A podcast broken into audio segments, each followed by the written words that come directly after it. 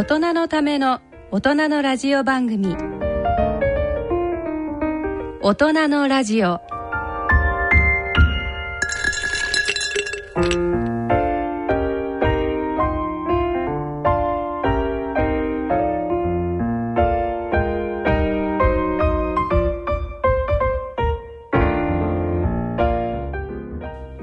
皆さんご機嫌いかがでしょうか？立川楽長です。ご機嫌いかがでしょうか？氷香です。大人のラジオ。第2土曜日のこの時間は笑いと健康をテーマにお送りいたします。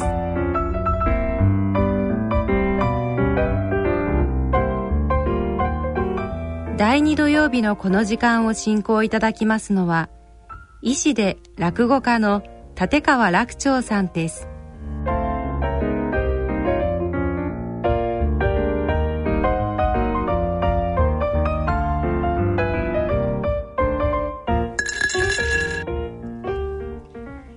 さて楽長さん最近気になるニュースは？いや気になるも何もねあの見てました。あのワールドカップ。ちょっとす見てぐにましたって過去形で言うのもなんだけどなんか, ええ。なんかねワールドカップなんか始まった途端になんか終わっちゃったみたいな、そうなんですけど。残念でしたね、えあのワールドカップを見ててなんか心臓発作を起こした人いるんだってね。びっくりしちゃうね。まあ興奮しかもブラジルのひ人がねあのブラジルとチリ戦のねあの最後 PK 戦になってねあのペナルティーキックのお互いのやり合いやってすっごい接戦だったんですよね。あれを見てる時にあのブラジルの人がね、えーしかも会場じゃなくてテレビ見てるらしいんですよ。それでも心臓発作を起こしちゃったって。まあどんだけ興奮するんですかね。ストレスマックスってことですよね。ええ全くですよもう。だって命がけで感染してるわけですからねでその後おウィンブルドンテニスが始まったでしょ、であれもうねワールドカップはまだねああのー明け方とかね、うん、そまだそんなのだったけどもう一晩中だからね、もうあのウィンブルドンの場合はね夜中の12時から放送が始まるでしょ？私もテニス好きでね。でも錦織負けちゃってねがっかりきちゃってねだからもうサッカー見てその後テニス見てもうこの後見るもんないからしょうがないからワールドカップでも見ようかなみたいななんかそんな感じになっちゃう。寝てないじゃないですか寝らんないですよ夜はねだってもう終わると私覚えてますよもう何年前か分かんないけどマッケンローとあのジミー・コナーズのウィンブルドンの決勝戦結局フルセットでコナーズが勝って優勝したんですけどもあの終わったらもうね夜が明けてましたもんね。しらしらと。うわー夜明けてたんだと思い出しますよもうウィンブルドン見るたんびにね。時間忘れちゃうんですよね。忘れちゃいます。だってもう途中でねもうやめられませんもんね。もう本当に人を一晩中人を繰り返してましたから、ね、向こうは一晩中じゃないんだけどね。こっちもねもう手に汗に本当にもう手のひらにじっとり汗にじみますもんね。あれうんテニス見てるとね。だって一緒にテニスしてるもんね、あのはだからバーッと振られた時にね走っていくとまた足動いてますよね私もね。一緒にテニスやって。だからねあのサッカーもそうだと思いますよ。一緒に多分ねサッカーやってんでしょうね。うん。隣にいるだんだん引け飛ばしてたりするかもしれない。うん。でもまあそこがねあのスポーツ観戦のいいところですよね。でも考えたらサッカーってひどいね。だって仲間がねなんか蹴っ飛ばされて転がってもう視線抜刀の苦しみしてるのにね、えー他の選手何やってるかっていうとみんな知らん顔して、えーゲゲーム続けてるもんね、他の人がゲーム続けて役割分担ですからね。一人だけピッチで七点抜刀の苦しみして。まああれ冷たいねあの連中はね。仲間が苦しんでんだからさ、あのねお聞きの皆さんねあの申し上げておきますけどね絶対にサッカー選手とね結婚しない方がいいですよ。横で倒れてもほっとかれるかもしれませんからね。ということで今日もこんな形で、えー健康について笑いについて楽しく進めてまいりたはいいと思いま。進めてまいりますしょう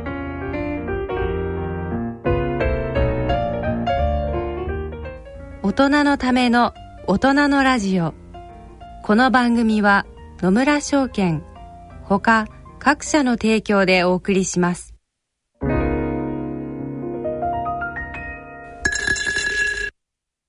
野村。第二の人生に必要なのはお金だけじゃないから。ゆったりとした旅を楽しみたい。健康はもちろん若々しさもまだまだ保ちたい。住まいをもっと快適にしたり相続のこととかもしもの時のことも考えておきたい。セカンドライフのために知りたいことってたくさんありますよね。あなたのハッピーなセカンドライフのために。野村証券の本支店ではさまざまなスペシャリストを講師にお招きして野村のハッピーライフセミナーを開催しています。詳細はウェブで「野村のハッピーライフ」と検索してください。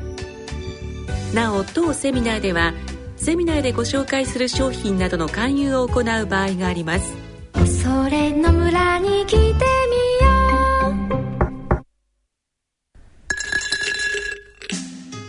う。大人のための大人のラジオ。心と健康のコーナーです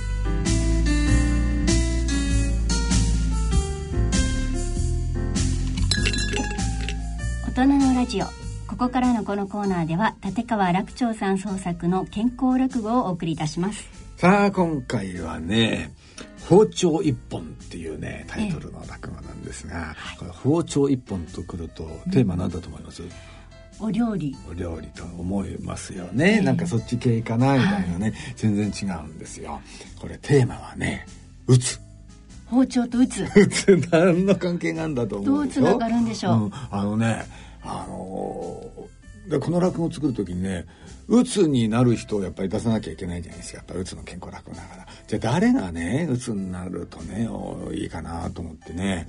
やっぱり普段威勢のいい人がうつになる方がギャップがあって面白いじゃないですか、よしじゃあ普段ね威勢のいい人うつにししちゃおうと思ってね。誰だろう？普段威勢のいい人お寿司屋さんねはいよお待ちみたいなねよっしゃーってあのお寿司屋さんが鬱になっちゃったらどうなっちゃうんだろうというところからこの落語が始まるんですよ。よし寿司を鬱にしちゃおうというんでまあなんとかかんとかね、えー今回一本作ったとそんな落語でございますね。本来もう威勢のいいはずのお寿司屋さんが鬱になるとどうなっちゃうかという、そこから始まりますからどうぞこれもお楽しみに。はいそれでは立川楽長さん創作健康落語包丁一本お聞きください。えー一席お付き合いを願っておきますけれどもこの寿司屋か。えー商店街にあるにしちゃ古めかしい作りだな。うん。あ二代目か三代目ってところだねこの寿司屋はな。うんまあいいか。ちょっと入ってみるか。うん。こんばんは。こんばんは。あこんばんは。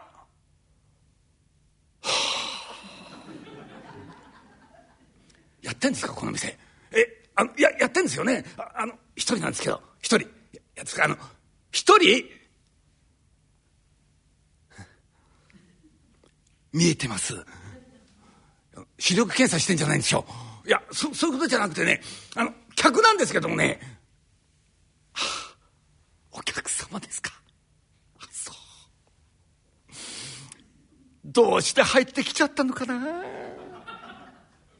どうして入ってきたんです？どうして入ってきてそんなことはないでしょうよ。だだだってねのれんかかってんじゃないですか。それにあの営業中って札出てましたよ。営業中って札出てたんですか？誰が出したんだろうな？かみさんかな？なんか用ですか？いや用ですかってねお寿司を食べに来たんですよ。はあお寿司ね。そうですか。あのねここもうちょっと行くとねあの電気屋さんですよ。あるんですよ。その電気屋さんの角を右へ曲がってねあのしばらく行くとあの寿司屋がありますから。えあのそこで食べてください。いやここも寿司屋でしょうよ。な何そんねいいことないしちょあいいでしょこのカウンターねええ取らせていただきます。ええーっとね何かつまもうかな。えーっとそうだな。あの大将のおすすめってあるでしょ？ねええあの大将のおすすめいただきたいんですかね。私のおすすめですか？ですね私のおすすめはねあのすぐころみんとかね朝知らずとかなんか聞いたことないねどん。ななんそのするするころみんとか朝知らずなんですそれ？睡眠薬いや誰がそんな話聞いてんですか？いやそそうじゃいやそうじゃなくてなんか切ってもらいたいんですよ。え？あの切ってもらいたいの？縁を？いや縁切ってどうするんですか？すごいばっかりじゃないですか。いや、いやちょっとどどうしようか。あら、まあ、お客様じゃありませんの。まあ、あのもういらっしゃいません。まあ、お前さん、やだ、お客様お見えになったら、声かけてって言ったじゃないの。まあ、本当に失礼いたしました。まあ、あの、どうぞおしぼりでございます。あの、どうもいらっしゃいまし。あの、お飲み物何なさいましょう？あ、あ、おかみさんですか。いやいやいや。えー、っとね、じゃあビール一本いただきますかね。あ、それでございますか。ありがとうございます。どうぞ、あの、お飲みになって、あ、なんですか？え酌してくださる。これはどうもありがとうございます。いやいやいや今ねうん大将にねおすすめ聞いたらね睡眠薬勧められちゃってね。うんいや睡眠薬飲みながら飲んだら効くだろうなと思ってね。いやいやいやうんああああそうだな。やっぱりマグロをもらおうかな。定番ですもんね。えー、あの大将あのマグロの刺身でお願いしますよね。えー、お願いします。マグロ。マグロですか？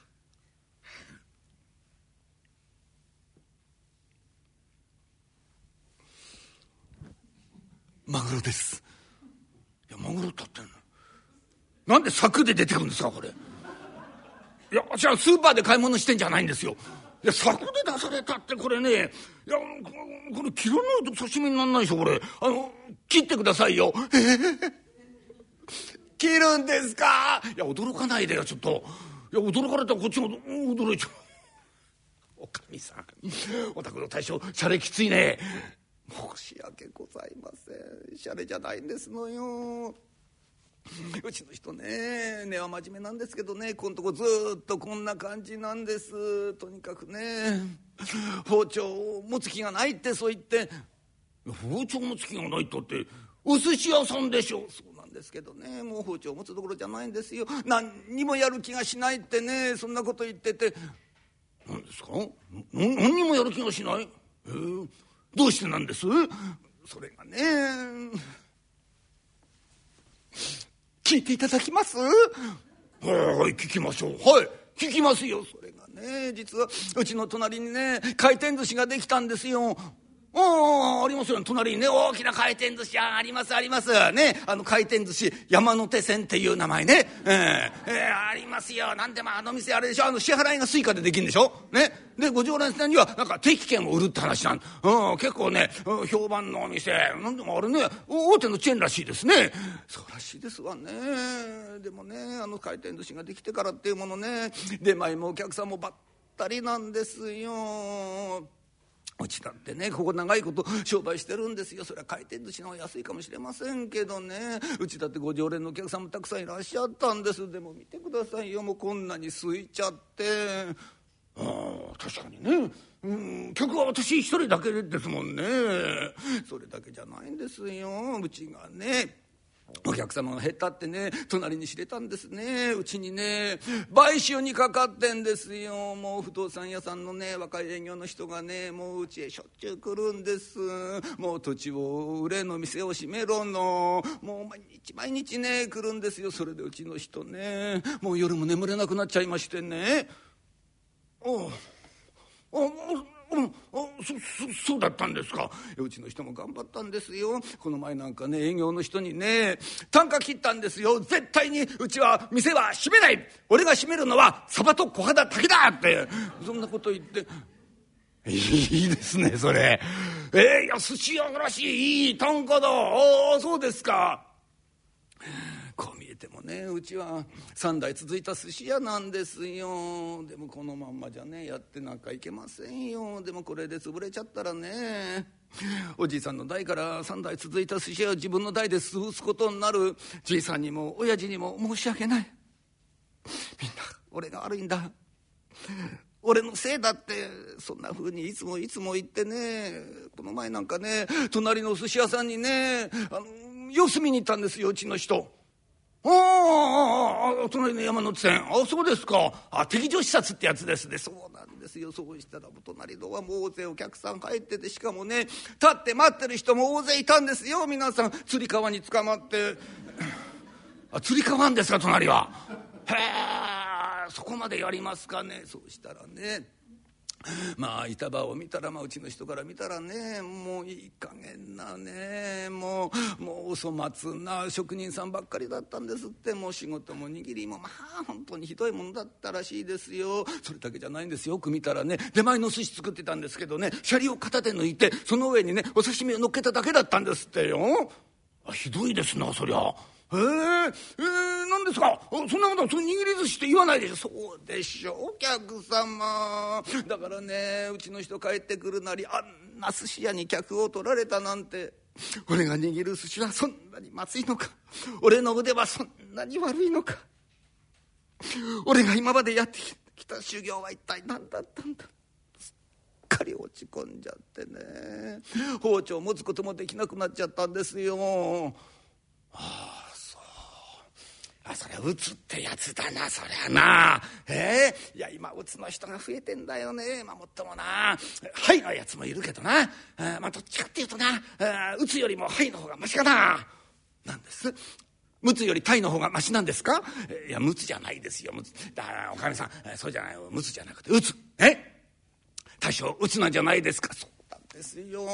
先生もそうおっしゃってたんです。今病院でねお薬もらってるんですよ。でもねこうやってねお店開けたはいいけどうちの人がこれじゃ商売ならないんですよ。お客様どうしましょう。うなぎでも取りましょうか。寿司屋でうなぎ取ってどうすんですか。やそんなことするぐらいなら私うなぎ焼いてうなぎ食べますよ。そうですよね。まあ困っちゃってね。実はねなんとかしなくちゃいけないと思ってアルバイトの人頼んでるんですよ。もうね今日来るはずなんですよ。とっくに来てなくちゃいけないはずなのにね。ちっとも来ないんです。あそう。ということなんですか？初日から遅刻ってことですか？へひどいバイトですねそれは。じゃっせじゃっせあどうもいらっしゃいます。あのどうぞあのお座りになってくださいまし。俺ねあの客とじゃないないうん。あのバイトっす。うん。バイトっさバイト。はじゃなに？あなたが今日からあのバイトに来てくださる鎌本さんですか？そっさ鎌本さそうすじゃないわよまあ。何やってたんですか？もうとっくにね過ぎてもう2時間も遅刻してるんですよ。まあ何やってたんですか今まで。今までちょっと寄るところあったんす。いやどうってどこ寄ってたの ?AKB の握手会っす。AKB の握手会？そんなとこに、ま冗談じゃないわよもう本当に。もうね2時間も遅刻してるんだからね。あの早くね仕事に入ってちょうだい。ね。あのねあの手はそこで洗って。手洗うんですか？ダメっすよ。ああのねたった今ね渡辺由真とね握手してきたんです、ええ、もったいなくって手洗いです。冗談じゃない。あんたね寿司職人でしょ。言ってんのよ。ちょっとお前さんなんかとか言って。ちょうだいよ。ちょっとお前さんなんとか言ってお前さん。はあ。どうしようもないわねもう本当に。ちょっと鎌本さんとってもいいけどあんたにはねちゃんとね手洗っていただきますからね、うん、でも何本当。包丁どうしたの？え？包丁持ってないの？包丁っすか？えっつ大じゃないわよあなた。なんで包丁持ってこないの？自分の。どうしたのよ？だっていや私いや今までねあの AKB の握手会行ってたんですよ。そんなところへ包丁持って行けないっしょ。何バカなこと言ってんのいいじゃないの別に。ノコギリ持ってくわけじゃないじゃないのよ。ダメっすよ。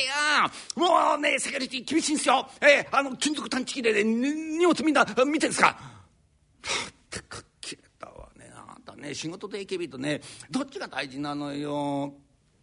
お前さんもやんなんちゃん。私昨日さ寿司組合のね事務長さんにねもう即戦力で即明日から働いてくれるようなアルバイトの人紹介してってそう言ったんですよ。そうしたらねまあそんな人すぐに見つかるわけないから少々難ありだけども我慢してねってでこの人紹介してくれたの。少々難ありじゃないわよねこの人ね。もうやんなっちゃう。本当にちょっと鎌本さん。あんたねどこの寿司屋で修行したの？ですか。隣の回転寿司っす。隣の回転そっさそこでバイトやったんですけどね。ひどいっすよ。あそこやばいっすよさああもうねバイト代安いしもうこき使われるしやばいっすよ。あそこブラック企業っすよ。やってるんですよ。うんそしたらねあのうんいいもっといいバイト口あるからって、うん、あの組合のね、うん、事務長さん言ってくれたから、うん、でここっち来たんですそれでうちに来たのあなた。あらやだもう。舞さんどうする？隣の回転寿司にいたんですってよこの人。なんだよ。隣の？回転寿司？そうよ困ったわね。でもね贅沢言ってらないわね。他に人いないんだもんね。もうこの人に頼むよりしょうがないわよじゃあさ。お前さんねあのこの人にね包丁貸してあげて。ねあの包丁持ってきてないんですって。ねだからねお前さんの包丁貸してあげて。ねお願いちょっとお前さん。ちょいと。お前さんどうしたのお前さん？お兄ちゃんよ。何か自分の包丁持たねえで仕事に来たんかよ。そうっす何よ？そうっすうちは寿司屋だよ。ソースなんか置いてねえよソースじゃないっす。ソースじゃなくて、ソース、同じじゃねえかよ。何言ってんだよ、お前。ああ、包丁ってな、板前の命だよ。てめえの包丁を持たねえで、仕事来るなら寿司職人どこですかいいんだよ。けねけだよ。けないダメよお前さ今この人に帰られたらうちお店どうしようもないじゃないのね。ダメそんなこと言っちゃうの鎌本さん。ねあのねもういいからあの支度してちょうだいね。あのー、マグロの刺身に入ってんの。ねだしあの支度してね着替えてさねあの手洗ってお願いしますよ。ねあのそこにね、あの、包丁あるから好きなんですかっていいから、まず、あの、支度してね、まあ、お客様申し訳ございません。すぐにね、あの、マグロのお刺身お出ししますから。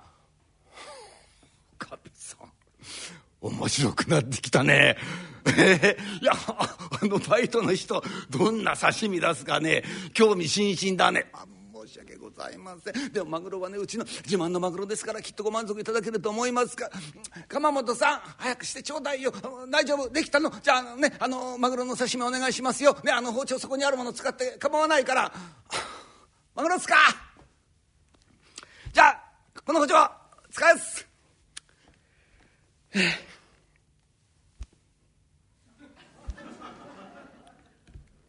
ちょっと待てよ。あんちゃんよ。何やってんだよ？何やってんだよ？えマグロの刺身切ってんさ刺身だと？刺身じゃねえ女もな刺身だと思ってんのかこれは？刺身っすよ。マグロスライスに切ったら刺身っしょ。スライスだ？玉ねぎ切ってんじゃねえよバカ野郎。何言うのかそんな何がそれこんなもんのどこが刺身だよ。え？包丁返せ俺の包丁返せよ。俺返せってんだ何すんすよ。せ。そう。ちょっとお前。え？ー、俺の包丁でこんな半端なもん作ってもらいたくねえ。言ってるでしょ。え？ー、包丁がないったら包丁が。てめえみてえな野郎にな。俺の包丁で触ってもらいたくねえ。だってマグロの刺身切れって言うからやってんすよ。ってやんでこんなもん客に出せるけ大体から刺身ってな切るってんじゃねえんだよ。引くって何を言ってやるの？どこが刺身？ちょそ見てろ。やろうおめえ。刺身ってのはお前こうやって引くんだよ。ほらこうやってみ。えこれが刺身の引きだ。ってこうやるんだこうやって。いいかな。一息でもって一気にところこれスパッと切るんじゃねえかよななんだおめえな今度それお見ろ見ろ見ろ。見ろってここどこ見てんだからバカ野郎。切り口を見ろってんだ。いいか？こうな刺身引くだろうよあ？刺身の切り口ってなとんがってなくちゃいけねえんだよ。あ？シャキッとしてくるさバカなってんのおめえんだよ、ね、なんだてめえのこれズルズルじゃねえよ。え？えこんなもん切りやちょちょどんじょななな何何がそれすとさふざけんじゃねえのこっちしょうねえ。お客さん失礼いたしましたええマグロの刺身でございます出てきたねえはあ綺麗だねこれはのえおいいやいや頂戴しますよええああこれおまそうだからねえええうんう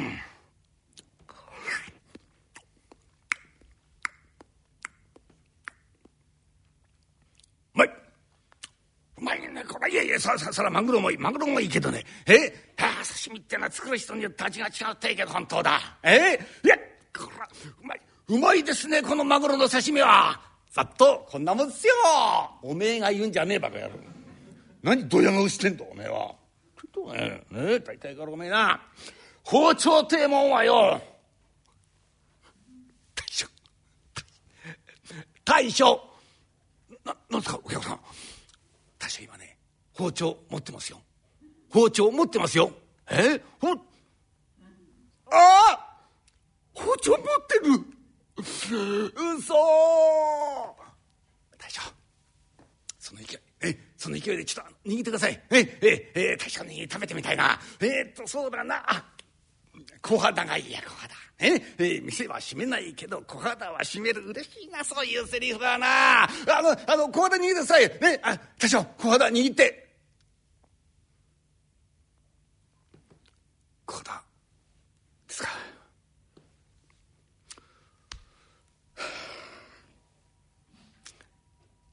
握るんですか。はい。ぜひ握ってください。大将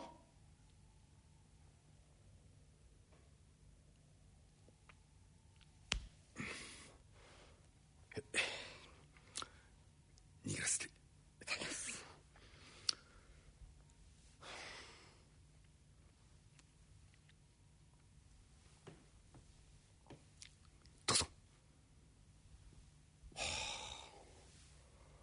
いな握りだなほら。ええはあ食欲も出る形っていうのかな。はあいいね。近頃はねちょっとね握りを握ってくれる寿司屋少なくなっちゃってね。ああいやこういういい握りを見てるとねはあ寿司ってのは料理だってさつくつく思うね。はあそう。いや頂戴しますよ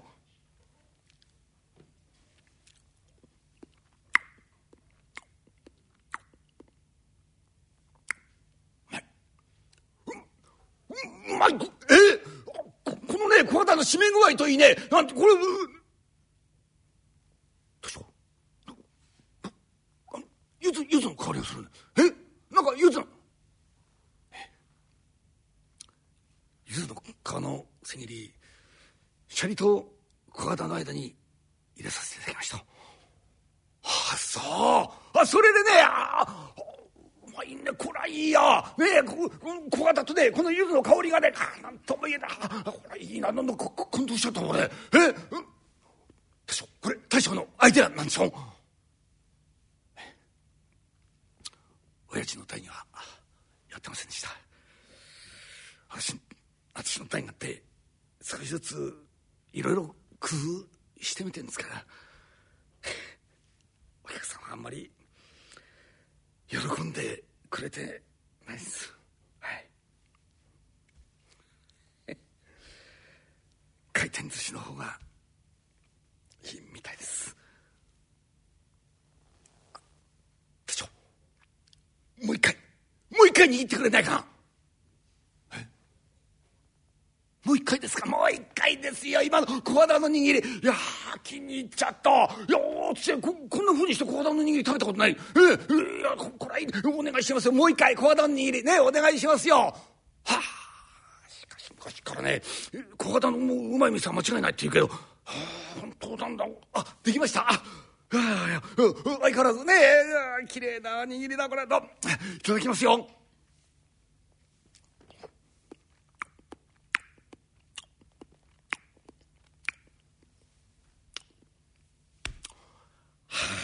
いいなうまいなこれあいい店見つけたな。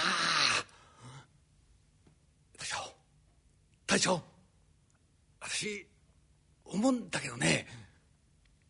こんだけの刺身と寿司出す店がね流行らないわけないですよ。いや絶対そんなはずはない。うんいや少なくともね少なくとも私は大将の寿司を食べに通ってきますよ。いやいい店に出会えた。大将ありがとうございました。お客様。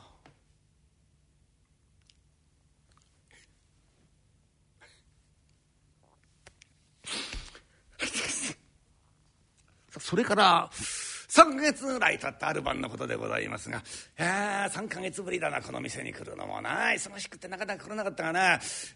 あだけどなのれんはかかってるけどえ大将元気だといいけどな。こんばんは。えい、いらっしゃい。えい、どうぞ、あのね、カウンターいたんですか？どお、お、先日のお客様でございますね。どう？いらっしゃいまし。はあ、大将、覚えててくれました。私のこと。いや、また、来ましたよ。あら、まあ、この前のお客様。はあ、どうもありがとうございました。その説は大変に失礼いたしました。おかみさん、なんですね。私のこと覚えててくれたんですか？当たり前じゃありませんか？あんなご無礼したのに。まあ、うちのお寿司のことおいしいって言ってくださって本当にありがとうございます。いやいや、そんなことはいいんですけどね。おかみさん、何、ど、ど、どうしたの？お客さん随分いっぱいいるじゃないの。そうなんですよ。ご常連のお客様がね、また来てくださるようになったんです。ああ、そう、そう、そう、そういうこと。え？ど、ど、どうしてなんでしょうね？それがね。皆さん物珍しいからって隣の回転寿司にねいてたらしいんですよ。でもね人いらしいんですよ。お隣。今もねそんな話してたんですけどもね。お隣の回転寿司行った人がねこうカウンターに座ったんですって。そしたらこの右隣の人がねなんかあのマッコリ飲みながらあのカルビを焼いてたんですって。なんかぐじゅぐじゅぐじゅぐじゅ言ってなんかねここで煙がいっぱい来るんですってもうそれだけでも嫌だと思うのにねこっちの隣の人がチャーハンと餃子食べてたんですって。で目の前のベルトコンベヤーにチョコレートパフェが流れてきたんですって。こんな店で寿司が食えるかって。まあやっぱりこっちがいいってそうおっしゃってくださいまして。ああさあじゃあ客が戻ってきたってやつだよかったじゃないの。それだけじゃないんですよ。もうしょっちゅうしつこく来てた不動産屋さんのね営業の人がピタッと来なくなったんですよ。おかげでうちの人ね随分元気取り戻して。あそう。ほう。ね。あ邪魔者がいなくなったと。こういうわけですね。そうなんですよ。もう私もねもうほっとしちゃって。こんばんは。こんばんは。こんばんは、はい、どうもいらっしゃいましたあらやだまた来た。ちょいとお前さんまた来たよ不動産屋の人たち。なんと来てもよ無駄だよ。うん。俺はね絶対にこの店売らねえからな。無駄だから帰ってくんな。そうじゃないんですよ。大将今日はねお寿司食べに来たんです。え？寿司そこなんですよ。いや大将ね例のあの買収の話ねあれストップになっちゃってええ社長命令でねストップになったんですよ。社長命令そこなんですよ。いや社長がねこんなうまい寿司屋なくすのはもったいないって「うんあなたはもうストップしろ」っても鶴の一声ですよ。いやそれだけじゃないんですよ。うちの社長がね「お前たちもそこうまいから絶対に一度は食べてみろ」ってそんなことをねいつも言ってるんで私たち今日ねお寿司食べに来たんです。ええー、もう社長のすす。社長？社長？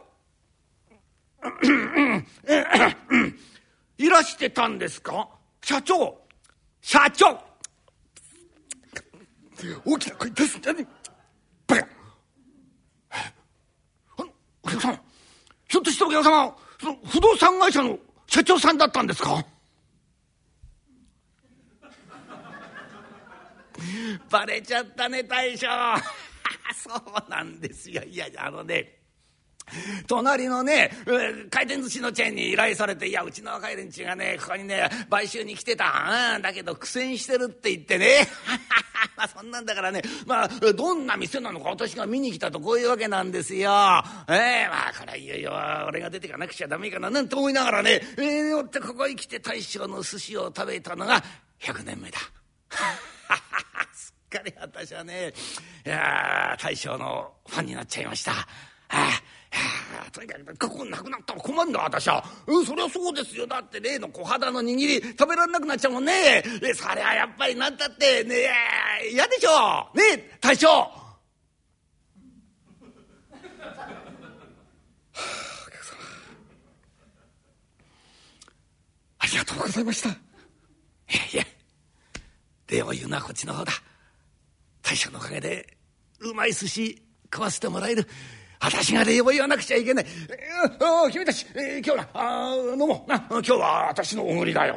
うん、どんどん飲んでくれ。それからね、えー、握り食べなさいよ、握り。ねえー、大将の握りはすごいよ。あのね、あの、小型のに、これ絶対と外しちゃダメだよ。ね。うん、あ、そうだ、なんかあの、つまみもらおうか。大将、じゃあね、あの、マグロをつまみでお願いします。あ、大将、あの、マグロはね、柵でお願いしますよ。勘弁してください。そんないじめない。冗談冗談。いや、あの、みんなで食べますから、盛り合わせお願いしますよ。はい、かしこまりました。お客様、あの時、お客様に、寿司、喜んでもらって、私はね、なんだか、自分の仕事に自信が持てました。本当に、ありがとうございました。まあ、その俺といっちゃなんなんですかね、えー、どうですかね。今日あの刺身の分あの勉強させていただきますよ。いやいいんですよ。何そんなことすることないんだよ。大将いいじゃないですか。気持ちですから。えあの刺身の方はね値引きということで。いや何もそんなことをすることはないですよ。大将は値段じゃなくて刺身を引いてください。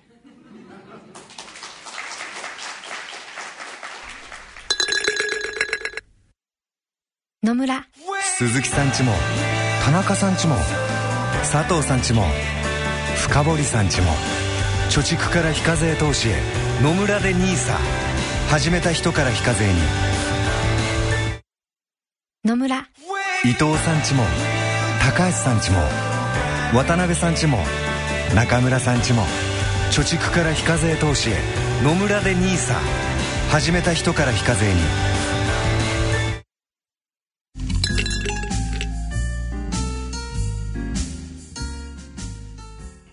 川楽長さん創作の健康落語包丁一本をお聞きいただきました。変なお兄ちゃん出てくるでしょ、はい。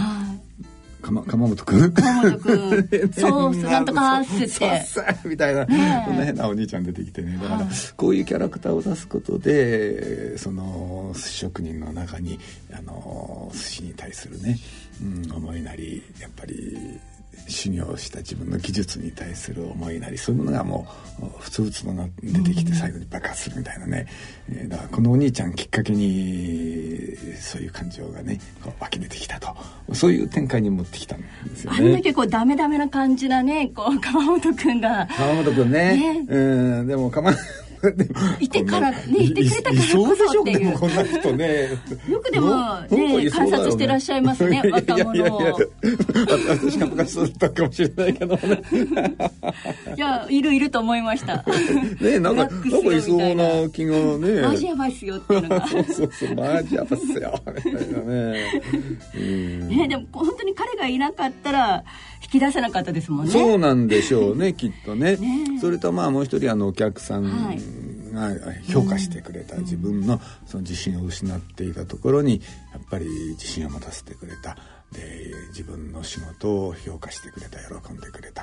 いやこれはねやっぱり大きいと思いますね。ねこのお忍びでね社長さんが来てたというお客さんでしたけれども、えーえー、やっぱりこう頑張れよって言わなかったのがすごいなと思いました、あのー、応援してるよっていうそういう感じでしたよね。そうそう。客としてまた来るからなっていう。これはねあの本当によく言われることなんですけど、えー、あの鬱になっちゃった人って励ましちゃいけないんですよね、うん、あの本人はねサボってるわけじゃないんですよ決してね。あの辛いんですよ例えば会社行けなくなっちゃった人でも別に会社行くのは嫌じゃないんですよ。その人は。会社行きたいんです行きたくて行きたくてしょうがないんだけども。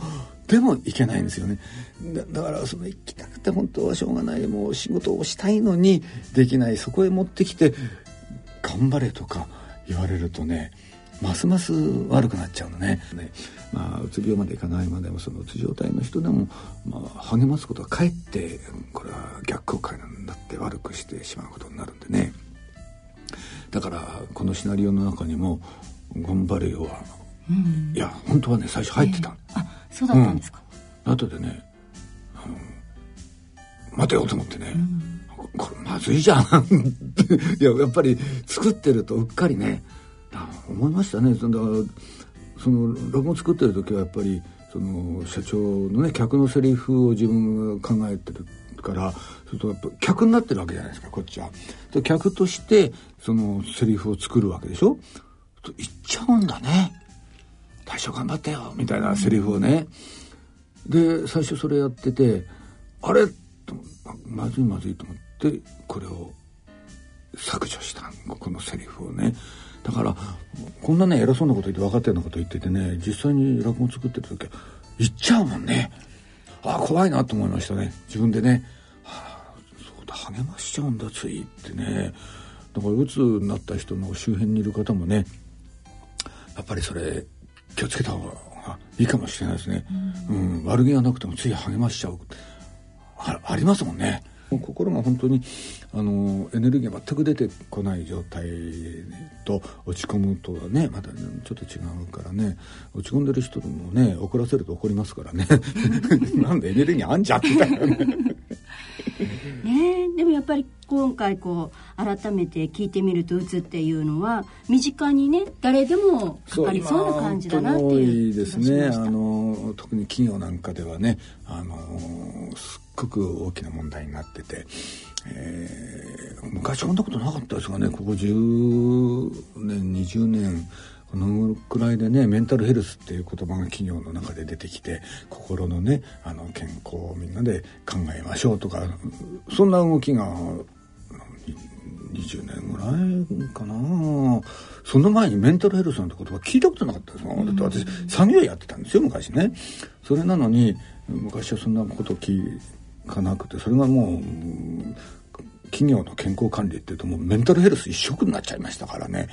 そのくらいうつの人ってね増えてますよね。でもなんかそういうとねなんかお父さんの病気みたいに見えるけどうつってね男性と女性とどっちがいいと思います？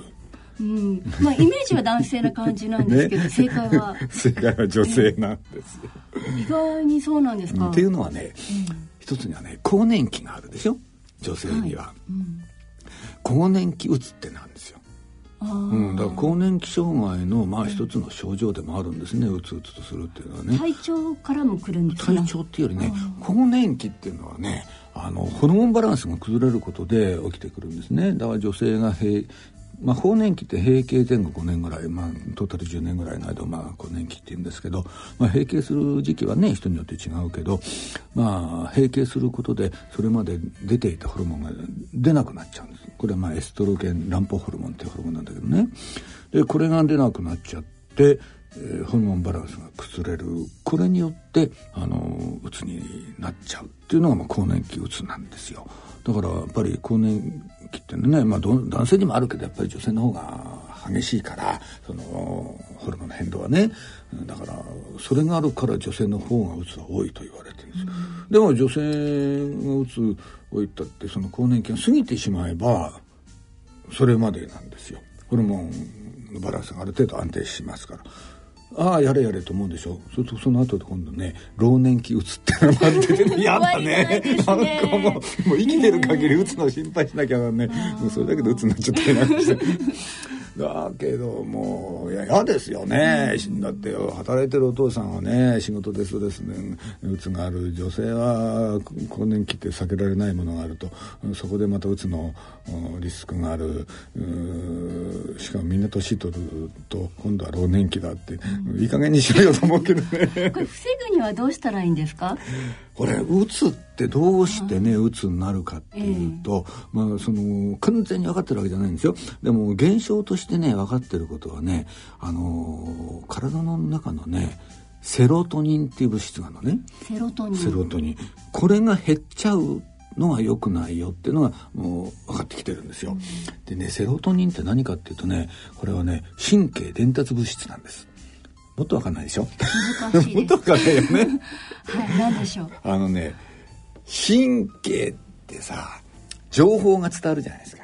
ね、こう神経から神,、ね、神経ってあの全部一本の管で情報を伝えてるわけじゃなくてこの神経細胞と神経細胞の間こう情報伝達をしていくわけですよ。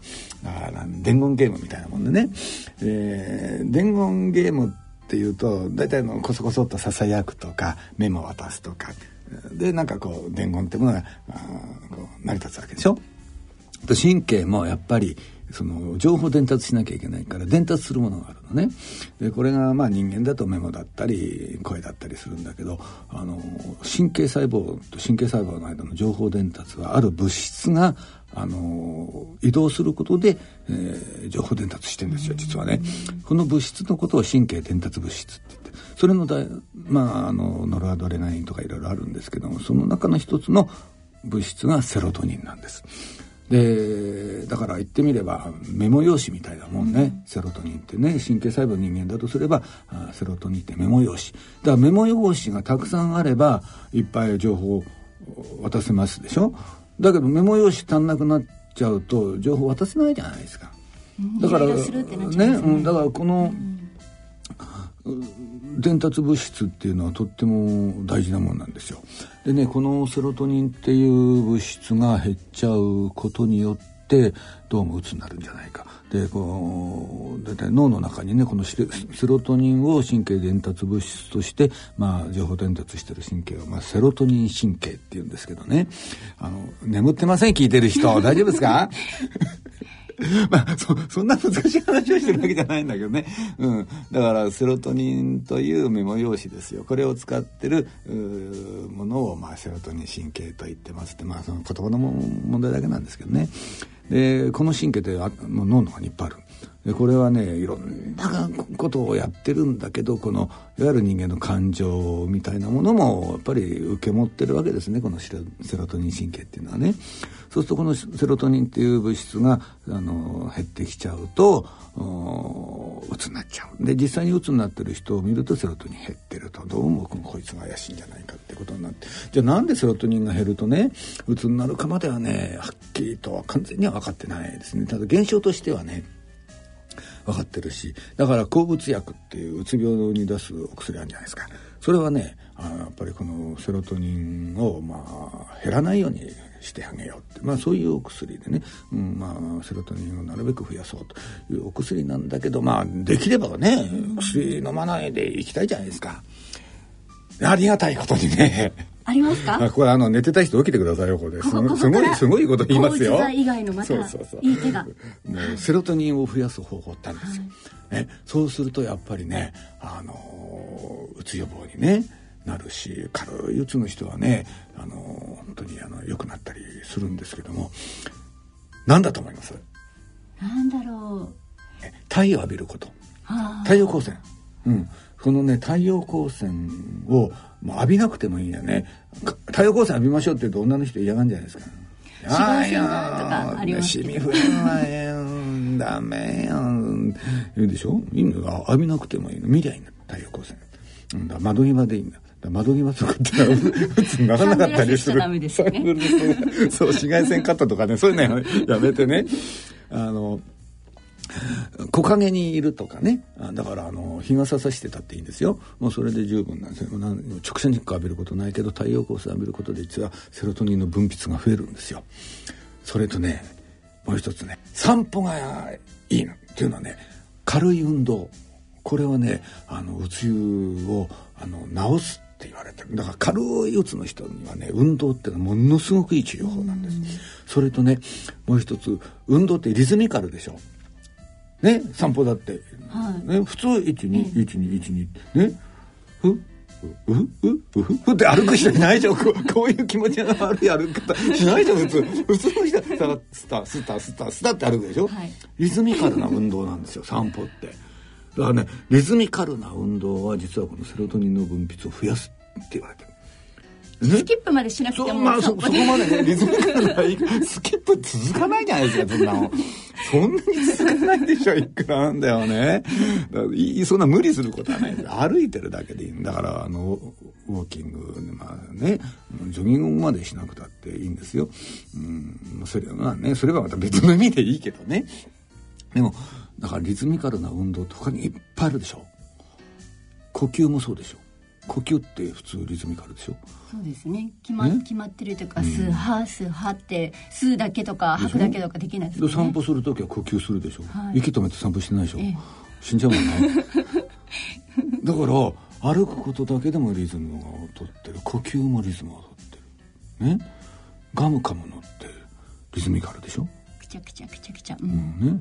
お経読むのもリズミカルでしょ、はい、だからねもしかしたらお坊さんってね、うつ、にならないかもね。朝早くから独協だといいかもしれない、うん、でね意味が分かんない方がね、あの効果あるらしいんですよ。そうなん、ね、あるねあの実験によると。だからお経を読んでても意味分からずお経を読んでる方が実はうつ予防には効果があるって言うんですよ、うん、だからねやたら元気なお坊さんってひょっとしてねお経の意味分かってないのかもしれない。そんなことこういうこと言うと番組中止になったりなんかしてでも一般のねこう我々にとっては般若心経ちょっと読んでみたりなんとなくその意味だけを取るんじゃなくってその音を楽しんでいくといいっていうことですよね。いわゆるそのリズミカルな運動はあんまり考えるなってことなのかもしれませんね。いわゆるつまり運動ですよね。あのね喋るんだってほら運動だからだからリズミカルな運動がまあいいってことなんでしょうね。あとねだからリズミカルな運動でもう一つあの思い思い出すっていうかリズミカルなややってる。ほら今やってる。それそれ。ダンスそうそう。ダンス。ダンスいいのよ。フラダンス。今フラダンス流行ってんでしょ。そうなんです、ね、おばちゃんたちがみんなやるでしょ、はい、フラダンス、はい、そうそうそうフラダンス。そこまでそこまでね気合入れてやんなくてもいいんだけど。まああのダンスいいんですよ。だフラダンスでも阿波踊りでも。ねみんなリズミカルでしょあれは。だからその趣味にダンスやる方いらっしゃるけどあれとっても随分いいのね。うんあともう一つね今度食べ物でねあのうつにいいって言われてる食べ物なんですよ。何でしょう。これね動脈硬化にも良かったり血液サラサラにしてくれたりあとね骨粗鬆予防するとか言われてたりするの。万能ですね。万能。私この番組でも喋ってる。あお聞きの皆さん思い出しません。私この番組で喋ってますよ。これ食べると血液サラサラになりますよ。動脈硬化防ぎますよ。言ったじゃないですか皆さん。覚えてる？何色ですか？青色。青色？うん。トマトと思ったけどトマトは青じゃない？トマトもね、うん、まあ抗酸化作用があってね、まあ、とてもいいんですけども。青い食べ物で泳いでるもの。ああお魚。お魚青魚。ねだからイワシサバカツオブリみたいなねいわゆる、まあ、光り物って言いますよねお寿司屋さんだとね。だからお寿司屋さんだったんだ、うん、まあそうでもないんですけどね。そうでもないんですけどね。青魚がいいって言われてるんですよ。あのその中にねあの EPA DHA っていう脂肪酸が入ってるんですね。あの EPA っていうのはエイコサペンタエン酸で DHA っていうのはドコサヘキサエン酸っていう、まあ、あの魚の中に入っている脂肪分なんですよこれあのねオランダのねある研究室が実験したらあの青魚いっぱい食べてる人と全然食べない人と比べたら青魚いっぱい食べてる人の方がうつの人が少なかったっていうデータがあってでまたうつ病の人を調べると血中濃度がね EPN とか DHA の血中濃度が低いっていうデータもあるんですね。だからやっぱりねあの青魚体にはいいですよ。これ、うん、明らかに。もうあの EPA も薬になってるくらいねあの血液サラサラにしてくれますから、うん、実際にとっても体にいい脂肪酸ですからね。まあ、うつが、それをね、だから、イワシ食べたらうつが治りますとはさすがに言わないけど、それは言わないけど、やっぱりね、あのやっぱりそういうね、あのお魚中心の食生活って、やっぱりいいんだなって思いますね。うん、ちゃんと食べよう。そうそう。朝早起きよう、うん。だからね、お寿司屋さん行ってもね、あのね、ウニだのね、あの、アワビだのね、もう高いもの頼まない。ね。うん。トロトロね。大トロくださいとかね。まあ、トロトロにも DH いっぱいあるけどね。オートカロリーもいっぱいあるからね。もう、イワシがいいんだよ。イワシ安いんだから。だからもう、お寿司屋さん行ったら最初から最後まで全部イワシを食べるの。イワシ、イワシ、イワシ。全部イワシ。うん、そ それやってるところお寿司屋さんの打つの違うかもしれないけどね。ね。ウィンブルドンでしたっけ？で、朝日を浴びれてても、徹夜じゃダメなんですよね。徹夜やっぱりねあの不規則な生活っていうのはね、ね、やっぱりあのいけないって言われてますね、はい、やっぱり夜はちゃんと寝てね朝起きてね太陽とともに、指導するとね、えー、これがやっぱりなんともね、えー、まあウィンブルドンね一年中やってるわけじゃないから もう錦織負けちゃったしもう嫌みたいなね。あ惜しかったなもうもうちょっとでベスト8だったのにな。まあいやここで愚痴ってもしょうがないからね、えー、頑張りましょう日本のテニスファンの皆さん。ね応援しましょうね、えー、若い人もどんどんどんどんねもうウィンブルドン出てってください。もう本当にねあの我々は楽しみにして、えー、見てますから。何の番組なんだこれは はい以上健康落語のコーナーでした。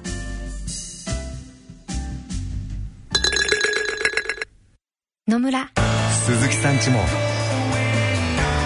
伊藤さんちも高橋さんちも中村さんちも渡辺さんちも田中さんちも佐藤さんちも深堀さんちも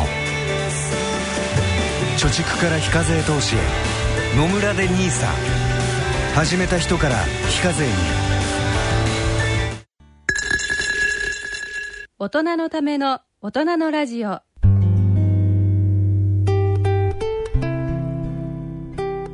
今回の大人のラジオいかがでしたでしょうか？あのね、まあ、今回、うつのね、あの、健康落語をね、聞いていただきましたけど、あの、さっきね、あの、言わなかったけど、もう一つね、うつにならないいい方法がある。やった。これはね、落語を聞くこと。だって笑う、笑いぐらいうつ予防にいいもんないですよ。だいたい笑いってさ、リズミカルだもんね。はい、はははほほほほへへへ。みんなリズミカル。しかも落語聞いてんですよ。笑ってんですよ。こんないいことないですよ。特にいいのは健康落語ね。はい。はいじゃない。聞こう聞こう聞きましょう。賛成するか否定するかどっちかしてください。聞きましょう。さてさて、えー、ここで皆様へのお知らせです。福岡及び近県の方の皆様お待たせいたしました。来月の8月30日12時会場13時開演で福岡市天神のエルガーラホールにおきまして第2回のマーケット健康寄せを開催します。これ第1回目をね、やらせていただいてなんかねとっても評判が良かったらしいんですよ、本当にありがとうございます。で、じゃあ、またやろうってんでね、えー、東京で一回やって、じゃあ今度は福岡と札幌でやろうって話になっちゃってね、で、とうとう福岡で実現ということになりまして、えー、私がそこで健康落語をやらせていただきます。だから福岡の皆様、ね、あの、ぜひ生でね、えー、私の健康落語を聞いていただければと思います。もうぜひ、どしどしね、えー、ご応募いただきたいと思います。はいこちらの寄せに皆様を無料ご招待いたします。経済評論家の杉村富夫さんと経済アナリストの吉川博之さんによる経済セミナーに立川楽勝さんによる落語をお聞きいただきます。何なんでしょうね。でもね、この企画はね、その経済評論家とアナリストの間に挟まって健康落語やるってね、これ、このミスマッチがいいんですよ。贅沢な時間ですよ。経済と落語とね、文化と経済、いいですよ。何やりゃいいんだよ、みたいなところありますけどね。まあやっぱりでもね、あの、経済っていうのはね、うん、健康あってのことですからね。はい、やっぱりね、えー、健康に気をつけていただいて、という、まあそういう趣旨なんですよね。そうそうそう。はい。詳細はラジオ日経のホームページにあります申し込みフォームからご応募いただくか、郵便番号105-8565ラジオ日経マーケット健康寄せ係までご応募ください。必ず郵便番号、住所、氏名、連絡先をお書き添えの上ご応募ください。締め切りは8月22日金曜日17時必着となります。よろしくお願いいたします、はい、そしてもう一つ募集があります。来たる8月26日今度は東京ですね。東京 私の独演会でございます、はい、東京都中央区にあります築地本願寺ブティストホールにて開催される落語独演会第20回楽町築地独演会に抽選で5組10名の皆様にチケットプレゼントをさせていただきます。これはね最近ここ数ヶ月そうなんですけど古典落語を2席やってるんですよ。だから大体全部で3席やるんですけど、まあ、古典落語2席健康落語の、まあ、新作ネタ卸しですね。それを1席と。今そういうメニューでやってるんですね。ですから、あのー、ここではね、まあ、ずっと健康落語ばっかり流してますが、まあ、あのー、実際には古典落語をね2席やりますんで、まあ、古典も聞きに来ていただければ、まあ、古典のファンの方もねもうぜひぜひ、まああのお越しいただければと思います、はい、チケットご希望の方は番組ホームページの番組宛てメール送信フォームからご応募いただくか郵便の方は郵便番号105-8565ラジオ日経大人のラジオチケットプレゼント係宛てお送りください。いずれも第20回独演会チケットプレゼント希望とお書き添えの上郵便番号住所氏名電話などの連絡先番組へのコメントなどを書いてご応募ください。応募の締め切りは7月31日木曜日必着となります。また番組内でコメントをご紹介させていただきました方にはチケットに加えて楽長さん特製の手ぬぐいもプレゼントさせていただきます。面白い手ぬぐいですからね。はい。これからの季節ですものね。いただいて、えー、ご応募くださいさあそろそろお時間となりました。お相手は私氷香と。立川楽長でした。次回放送は来月8月10日20時30分からの放送です。お楽しみに。それでは皆さんさようなら。さようなら